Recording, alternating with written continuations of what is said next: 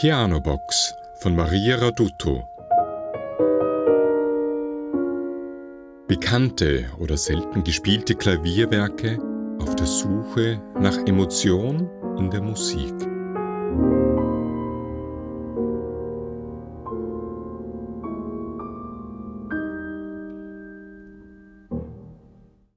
Alma Brasileira von Heitor Villa-Lobos. Die Musik und ihre Liebesgeschichten. Ich bin in einem Land aufgewachsen, das ein eigenes Musikgenre pflegt, um den Weltschmerz zu zelebrieren. Es heißt Doina. Wahrscheinlich deshalb empfinde ich beim portugiesischen Fado ein so positives Gefühl der Trauer. Es ist mehr als Melancholie. Es ist wie ein geschützter Raum, in dem der Schmerz als menschliches Gefühl Platz bekommt und nicht immer unter den Teppich gekehrt wird, weil wir ja eigentlich auf der Suche nach dem Glück sind. Ich genieße diese musikalischen Momente. Sie sind für mich die kontrollierte Erlaubnis, die sonst versteckten Ecken der Seele leben zu lassen. Natürlich entstand daraus der Wunsch, diese Musikrichtung selbst spielen zu können aber sowohl in der Deuner als auch im Fado ist die menschliche Stimme unabdingbar. In meinen Recherchen kam ich auf das Coro Nummer 5 mit dem Titel Alma Brasileira, die brasilianische Seele von Heitor Villa-Lobos, dem bekanntesten Komponisten des Landes. Der Coro ist ein instrumentaler brasilianischer Musikstil, der wahrscheinlich in den 1870er Jahren in Rio de Janeiro entstand. Es war eine Fusion von populärer europäischer Musik und der Musik afrikanischer Sklaven. Über den Ursprung des Begriffes Coro gibt es mehrere Theorien. Die wahrscheinlichste ist, dass es vom portugiesischen Wort corar kommt und das bedeutet weinen oder klagen. In der Musik der Alma Brasileira höre ich die Geschichte eines Liebespaares, das in der Realität nicht existieren darf. Ich stelle mir dabei ein verglastes Haus auf einem Hügel vor. Dahinter sehen wir eine menschenleere Meeresbucht. Das Paar im Haus hat die Nacht gemeinsam verbracht. Die Frau steht auf und blickt auf das Meer hinunter. Am Anfang des Werkes hören wir die Bewegung des Wassers hin und her.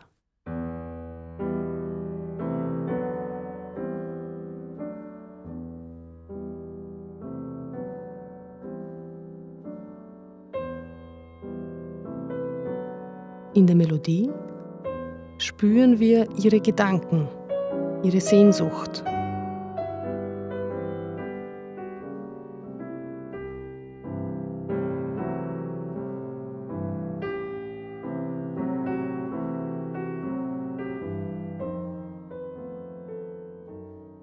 Dann fängt es an, in ihr zu brodeln.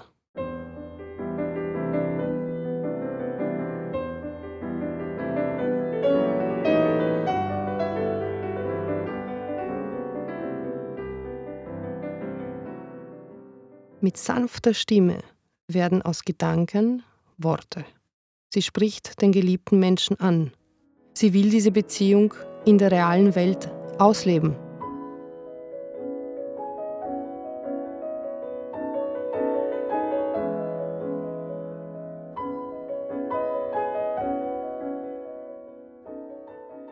Und fragt danach.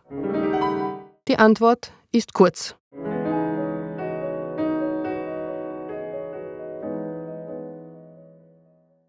Und sie flieht. Mit Wut und Kraft befreit sie sich von diesem Band. Ich höre in den darauffolgenden Akkorden den Rhythmus eines Zuges. Jedenfalls ist es eine Flucht, als würde sie wieder atmen können.